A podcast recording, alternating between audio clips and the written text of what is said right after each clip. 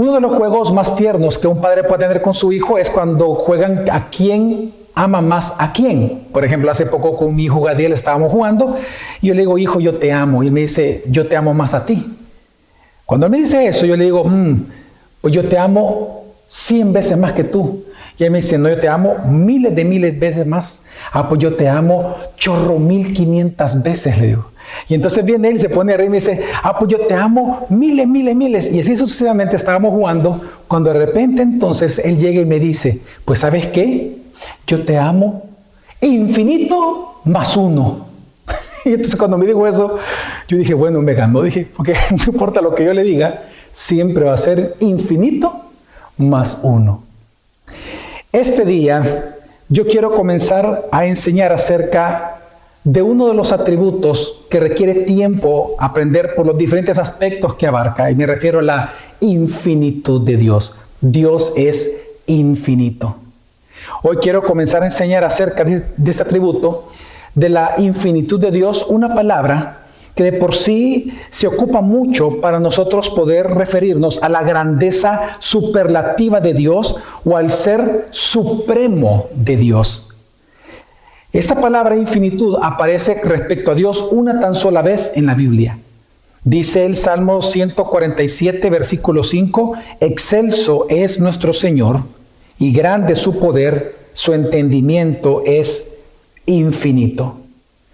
Cuando nosotros leemos de que su entendimiento es infinito, y ya habiendo aprendido el domingo pasado de que Dios es simple, entonces nosotros podemos comprender que cuando dice que su entendimiento es infinito, también está diciendo de que su esencia es infinita.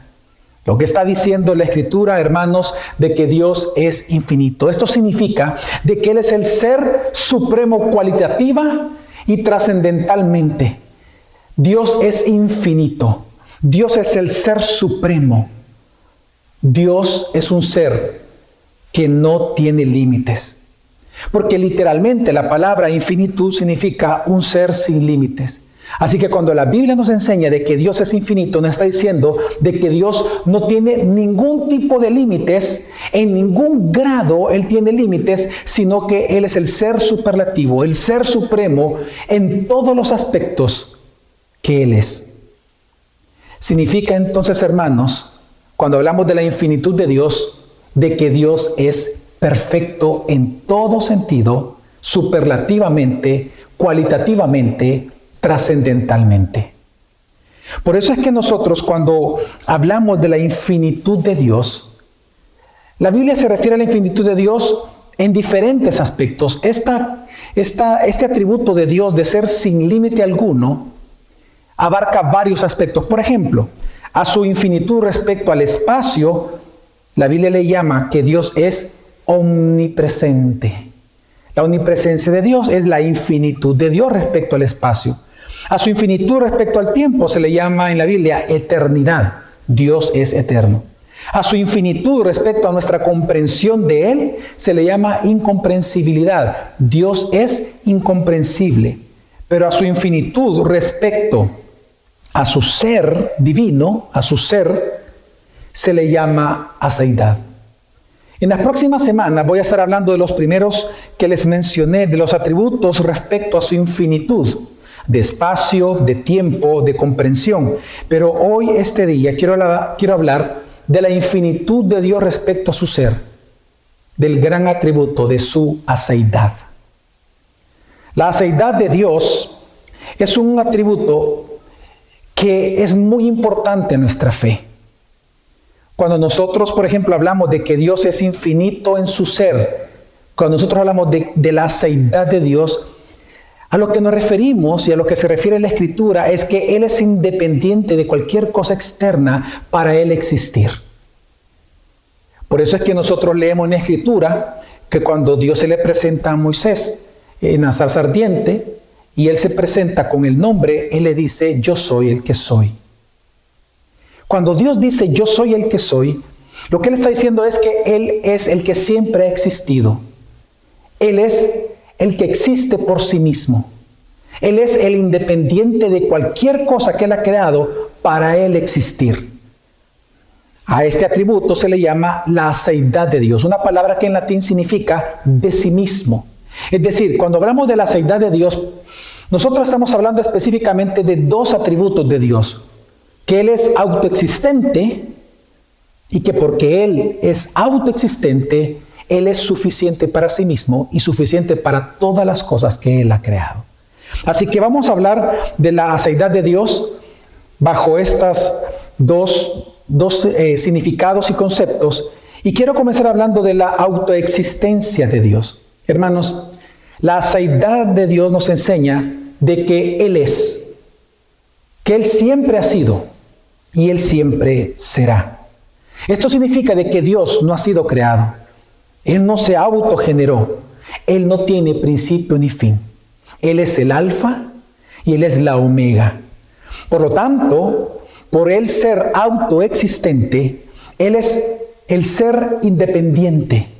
Él no depende absolutamente de nada externo a Él para Él ser y para Él existir. Y por eso se le llama el ser supremo. Porque Él es el origen de todas las cosas que existen. El apóstol Juan al inicio de su evangelio lo deja muy clara la aceidad de Dios cuando dice en Juan capítulo 1 versículo 3, por medio de Él todas las cosas fueron creadas. Sin Él nada de lo creado llegó a existir. Lo que está diciendo el apóstol Juan es que el ser supremo, por ser el ser independiente, Él es el origen de todas las cosas. Él es el ser perfecto. Él es el increado. Él es el que siempre ha sido. Y por lo tanto, todo lo que existe es porque Él quiso que viniera existencia porque Él es el existente por sí mismo eternamente y para siempre. Por eso es que este ser supremo es independiente de cualquier cosa externa, incluso de lo que Él mismo ha creado para poder existir. Y esto en primer lugar se refiere a la aceidad de Dios, la autoexistencia de Dios, que Él no depende de nada fuera de sí mismo para Él ser Dios.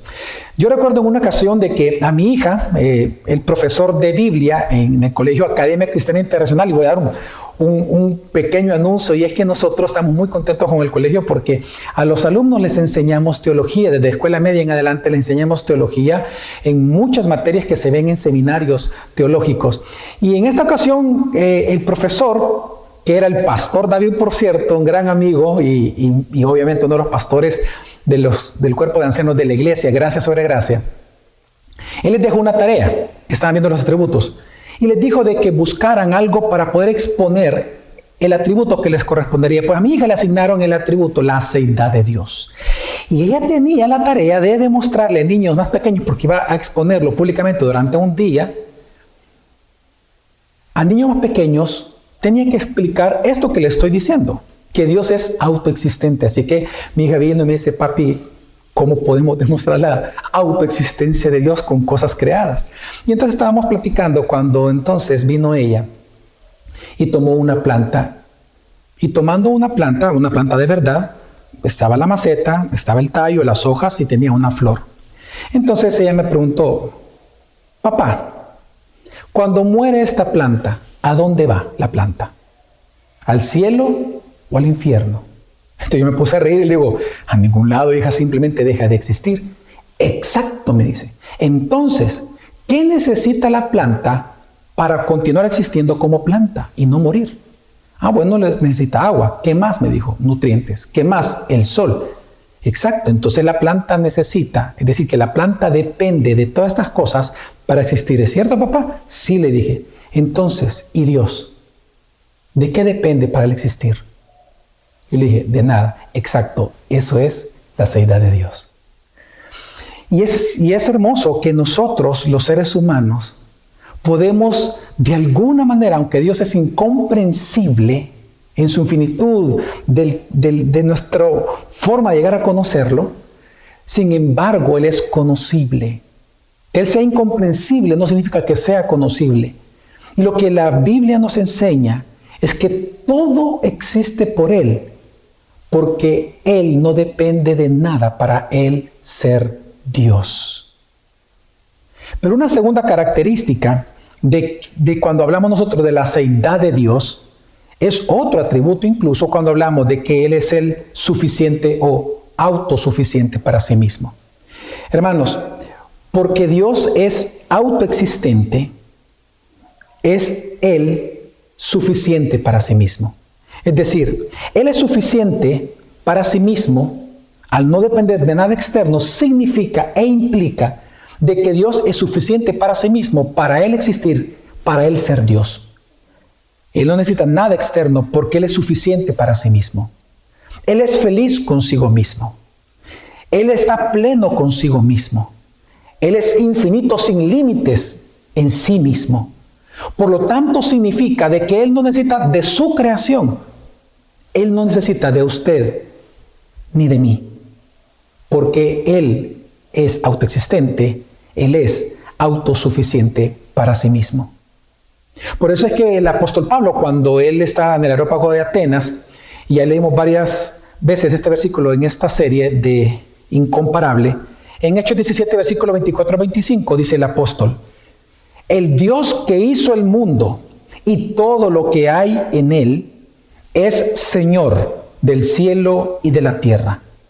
No vive en templos construidos por hombres ni se deja servir por manos humanas como si necesitara de algo. Por el contrario, Él es quien da a todos vida, aliento y todas las cosas.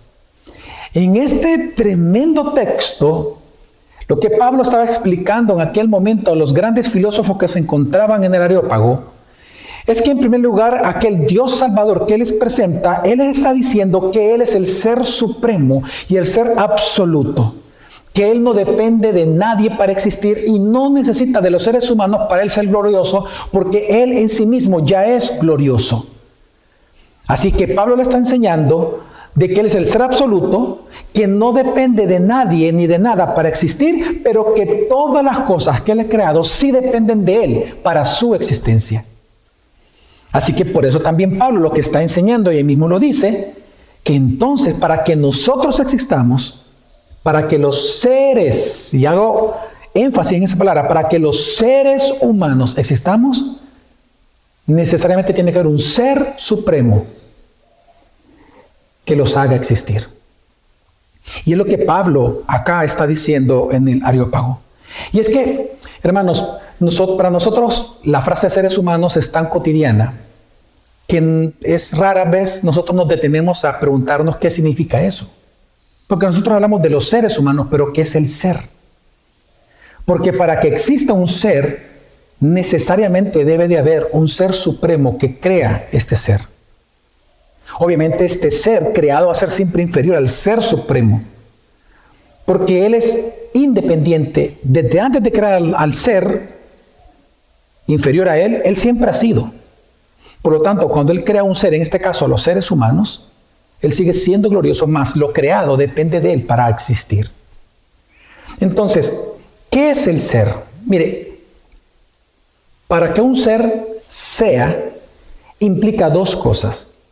Tiene que tener habilidad y poder para realizar esa habilidad. Por ejemplo, nosotros los seres humanos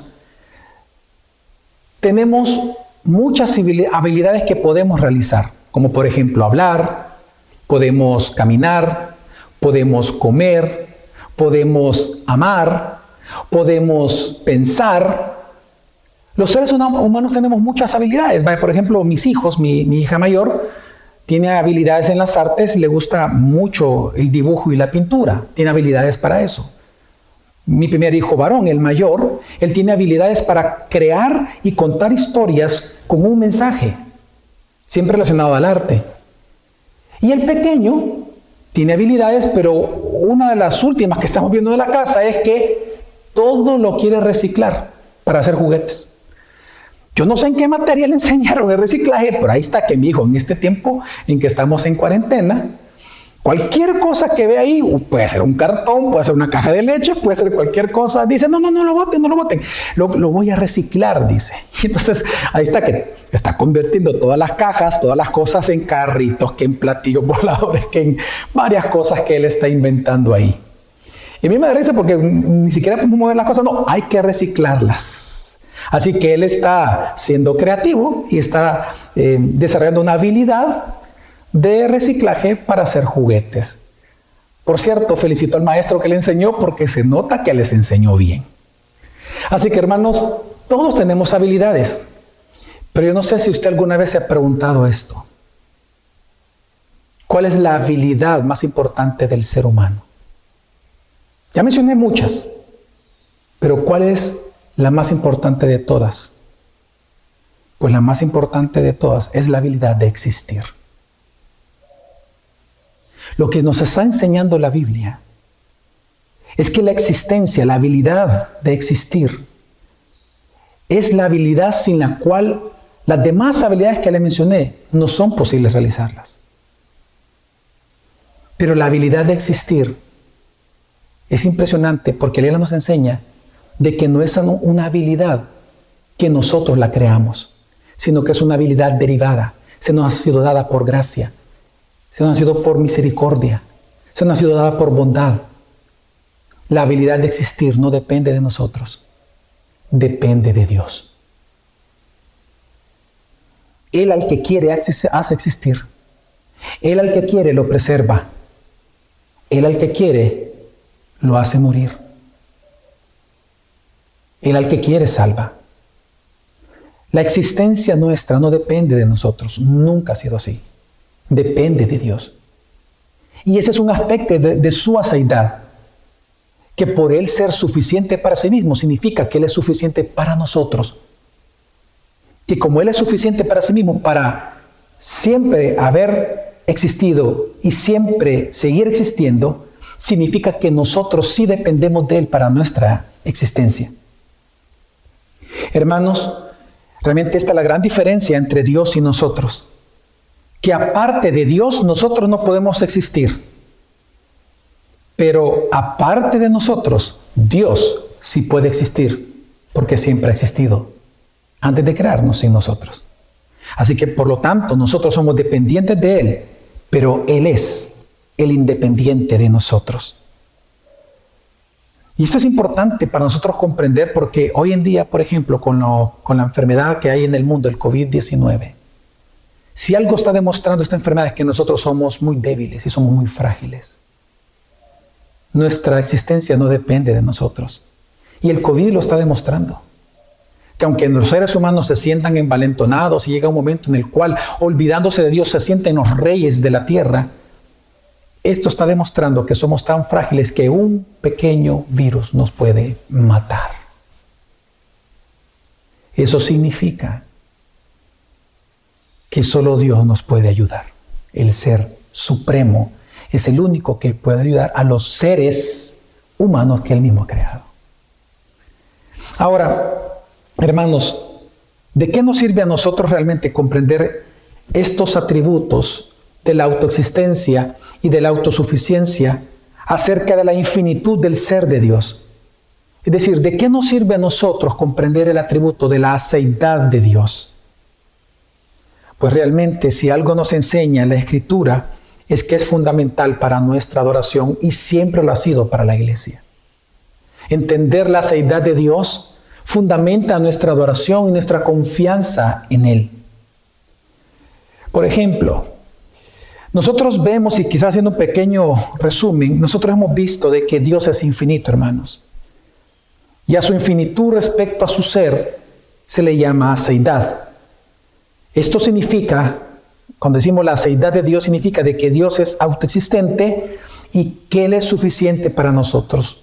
Pero entonces, ¿en qué sentido estos atributos de Dios son importantes para nosotros? En primer lugar, son importantes porque nos da consuelo y esperanza respecto a la conversión de los seres amados que nosotros tenemos. Una de las experiencias más difíciles que yo he experimentado realmente como ser humano es despedirme de mi papá cuando él estaba muriendo de cáncer. Mi papá tuvo una muerte realmente terrible, horrible. Él sufrió mucho. Su muerte no fue pacífica. Y a mí me impactó mucho. El día en que él murió, horas antes, porque él murió en un hospital, lamentablemente murió en un hospital, al día siguiente lo íbamos a sacar y murió esa, noche antes. nosotros nos fuimos a despedir de él. Tuve el privilegio de poder despedirme de mi papá. Y yo le dije a mi papá que le daba gracias por todo lo que él había hecho. Yo le dije, papá, perdóneme porque yo muchas veces de joven pensé que usted estaba equivocado. Pero hoy me doy cuenta que gracias a usted y a sus enseñanzas soy el hombre que soy. Y mi papá, como estaba agonizando, él no podía hablar ya, solo se salió una lágrima. Le dije, papá, descanse en paz. Más adelante nos vamos a ver en el cielo, porque él murió siendo cristiano. Una de las cosas que realmente es más difícil para ser humano despedirse y es obtener consuelo después de la muerte de un ser amado. Vemos, por ejemplo, hoy en día con el ejemplo del COVID, como cuántas familias están sufriendo porque tienen que despedirse a través de un celular de sus seres amados. Y en el peor de los casos hemos visto también donde personas salen hablando de que ellos se enteraron días después de que su ser amado había muerto y no tuvieron la oportunidad de despedirse. Pero si algo la Biblia nos enseña es que si hay un atributo que realmente trae consuelo a un alma entristecida, es la aceidad. Y no solamente trae un consuelo, sino que trae el consuelo porque trae una esperanza de que porque Dios es autoexistente y Él es suficiente por Él ser el ser supremo, la vida suprema, Él es el único que le puede dar vida eterna a nuestros seres amados si Él quiere. En el libro de Ezequiel capítulo 37, versículo del 4 al 5, vemos que el profeta es llevado a un valle de los huesos secos. Y esa historia nosotros ya la conocemos bastante. Sin embargo, déjeme recordarle un poco qué es lo que sucedió acá. Dios lo lleva al profeta a un valle de huesos secos y entonces él le pregunta en el versículo 3 y dice, y me dijo, hijo de hombre, ¿podrán revivir estos huesos? Y yo le contesté, Señor omnipotente, tú lo sabes. Ante esta pregunta tan, tan difícil para un ser humano responder, Dios le está preguntando, hijo de hombre, ¿podrán revivir estos huesos? Desde el punto de vista humano es imposible. ¿Cómo? ¿Cómo? ¿Qué podemos hacer nosotros ante un cuerpo ya muerto? Sin embargo, el profeta, inspirado por el Espíritu Santo, le responde correctamente diciéndole, Señor omnipotente, tú lo sabes. Y esto es impresionante y lo reafirmo porque cuando le dice omnipotente, él está, él se está refiriendo a la infinitud de Dios respecto no solo a su ser, a su edad, sino respecto a su poder. Él todo lo puede porque Él es el ser supremo. Así que es impresionante que la confianza del profeta no estaba ni siquiera en lo que él podía hacer, él sabía que no podía hacer nada por sí mismo, mas sin embargo sabía de que Dios sí puede hacer todo por sí mismo. Ahora realmente esta es la duda. En este texto yo veo la duda de quienes pierden a alguien. La pregunta es, ¿podrán revivir? ¿Va a resucitar para vida eterna? ¿O se le va a dar cuerpo y va a resucitar para muerte eterna? El único que puede responder esto es Dios, el Dios infinito, el Dios que esa seidad que es de sí mismo. Pero entonces lo que sucede en la historia es que entonces Dios le dice, profetiza, vamos a leer el versículo 4 a 5 y dice, me dijo, profetiza sobre estos huesos y diles, huesos secos, escuchen la palabra del Señor. Así dice el Señor omnipotente a estos huesos, yo les daré aliento de vida y ustedes volverán a vivir. Y cuando entonces Dios le dice esto al profeta, la historia nos dice entonces que hubo un gran estruendo alrededor y que los huesos comenzaron a juntarse unos con otros y a formar los cuerpos humanos. Y ahí mismo dice en la escritura que comenzaron a surgir en medio de los huesos y sobre los huesos los tendones, luego la carne y por último la piel. Pero en ese momento no había vida. Hasta que Dios otra vez le, ordenó al profeta profetizar y dile, háblale a los cuatro vientos que vengan. Y entonces él profetiza y en ese momento Dios le da el aliento de vida a estos cuerpos compuestos, recordemos la enseñanza de Dios es simple, compuestos por partes, es a estos que les da aliento de vida y entonces vienen a existencia. Hermanos, algo que nosotros vemos en esta historia del Valle de los Huesos Secos, que entonces luego se les da vida, porque así les dijo el Señor, yo les daré aliento de vida y ustedes, dice, volverán a vivir.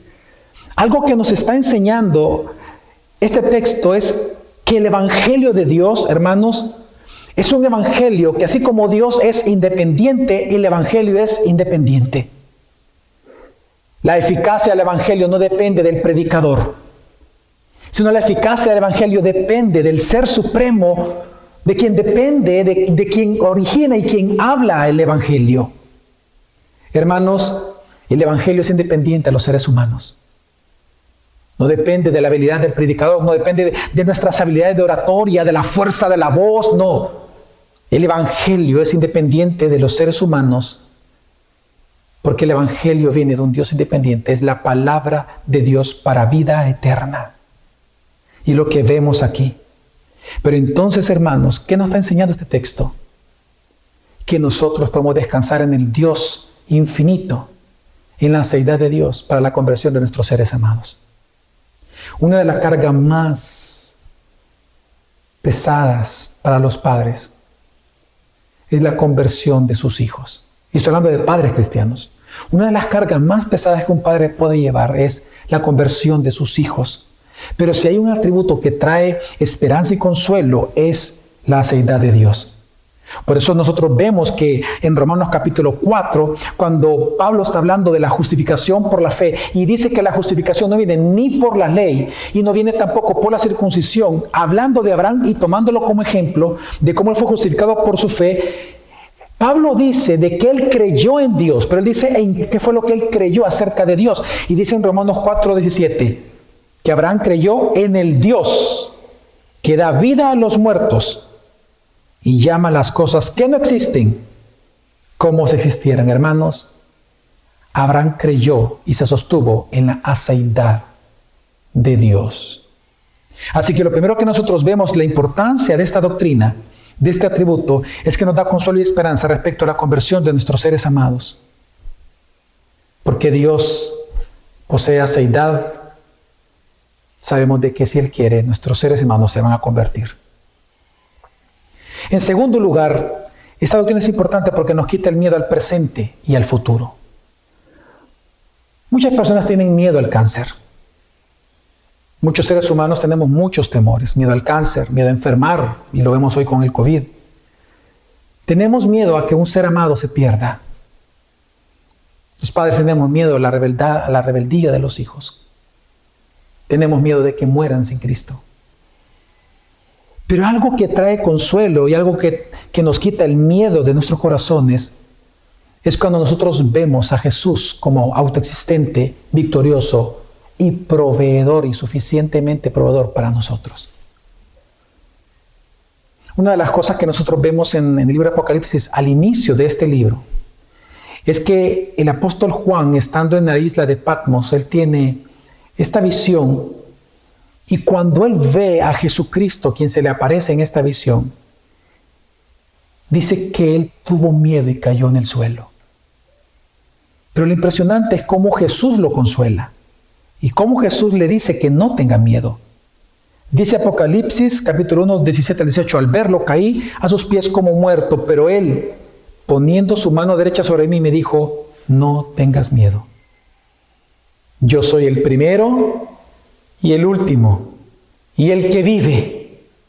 Estuve muerto, pero ahora vivo por los siglos de los siglos, y tengo las llaves de la muerte del infierno. Lo que Jesús le estaba diciendo a Juan es, ya no tengas miedo porque tú estás con aquel que es autoexistente, victorioso y suficiente Salvador tuyo, Juan. No tengas miedo. Y es hermoso, Jesús le presentó su aceidad. Yo soy el primero y el último, el que siempre ha existido, autoexistencia. Y después le dice, estuve muerto, hoy estoy vivo, el ser supremo que tiene vida. Y dice, y tengo las llaves de la muerte. Es decir, ahora yo soy el victorioso y por lo tanto yo soy suficiente para que tú no tengas miedo, porque ahora yo tengo las llaves de la muerte. Puedes confiar en mí. Porque tenemos que pensar, ¿qué es el miedo a la muerte? El miedo a la muerte es el miedo al dejar de ser. Así que aquí está el Ser Supremo diciendo, no tengas miedo, porque las llaves de la muerte hoy yo las tengo.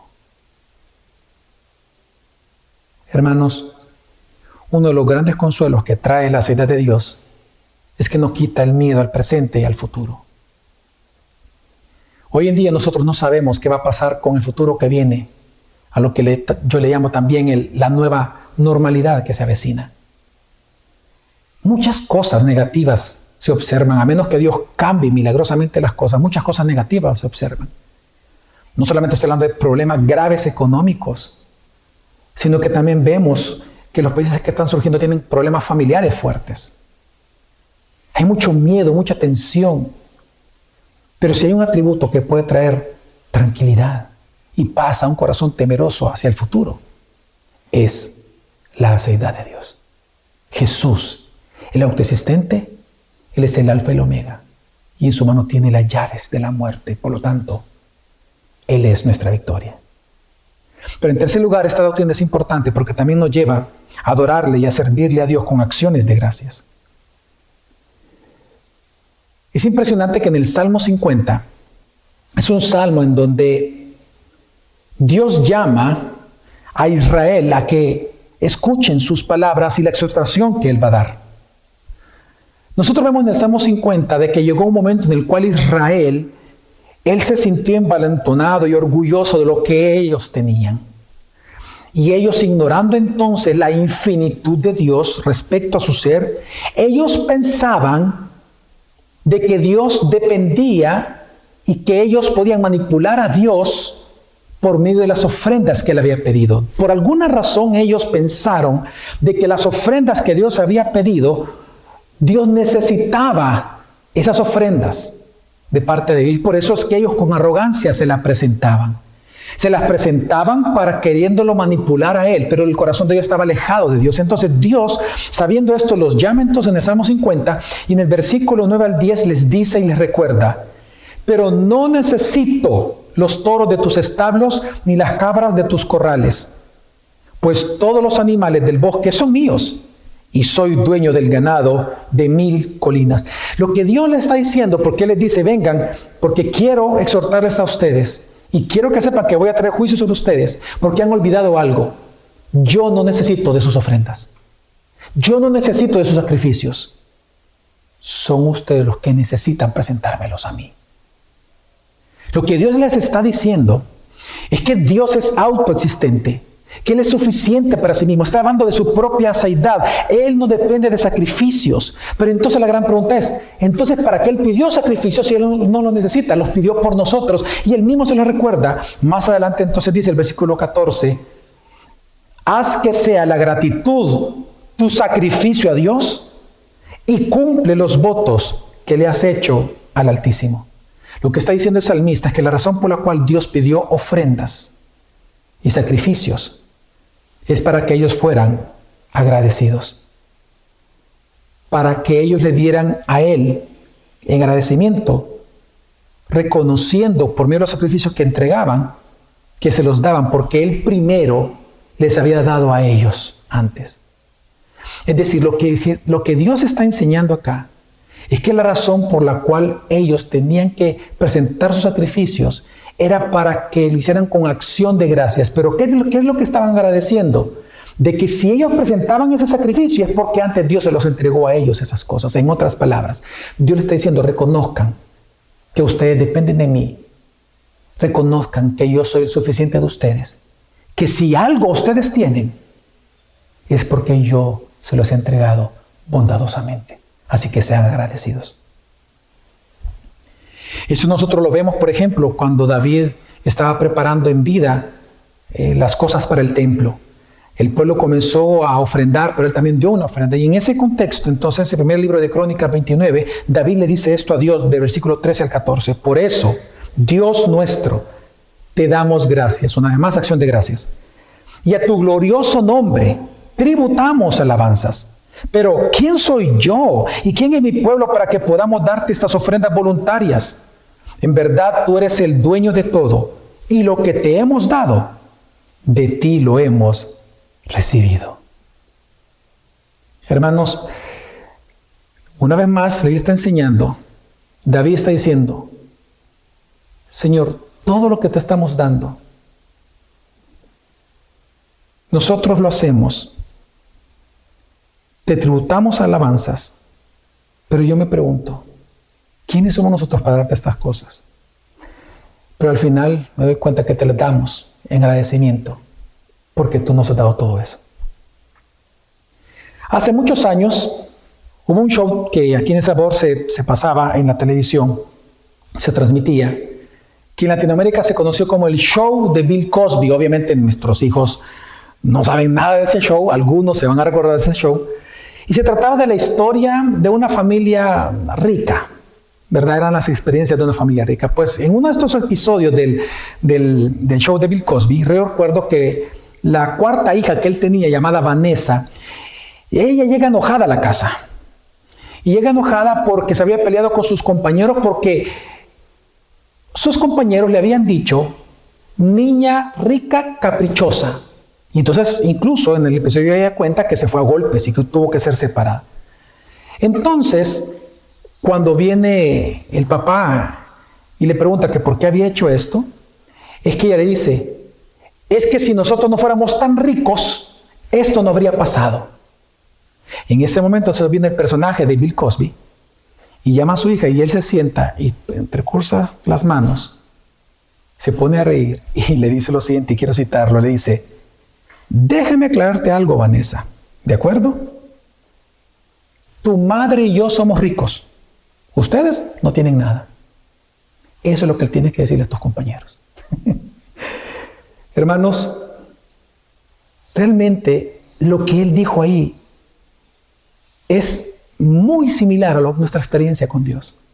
Hermanos, la aceidad de Dios nos enseña que si nosotros, si usted y yo servimos a Dios con nuestra vida, con nuestros bienes materiales, con nuestro tiempo, con nuestras manos, con nuestras habilidades, con nuestros eh, contactos, con nuestras profesiones, si le servimos a Dios a través de la iglesia, lo hacemos porque todo eso se nos ha sido dado a nosotros por Dios. Al final, nosotros no es que seamos ricos por nosotros mismos. Somos enriquecidos porque nuestro Padre, porque el Dios infinito, Él es infinitamente rico.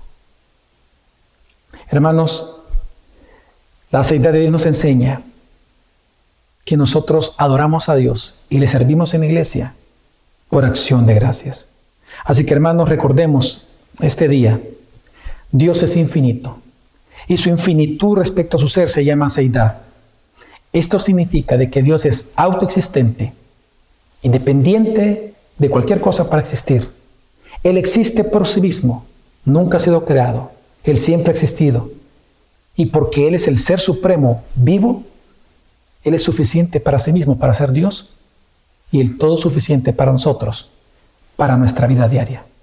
Confiemos en Él. Vamos a orar, hermanos.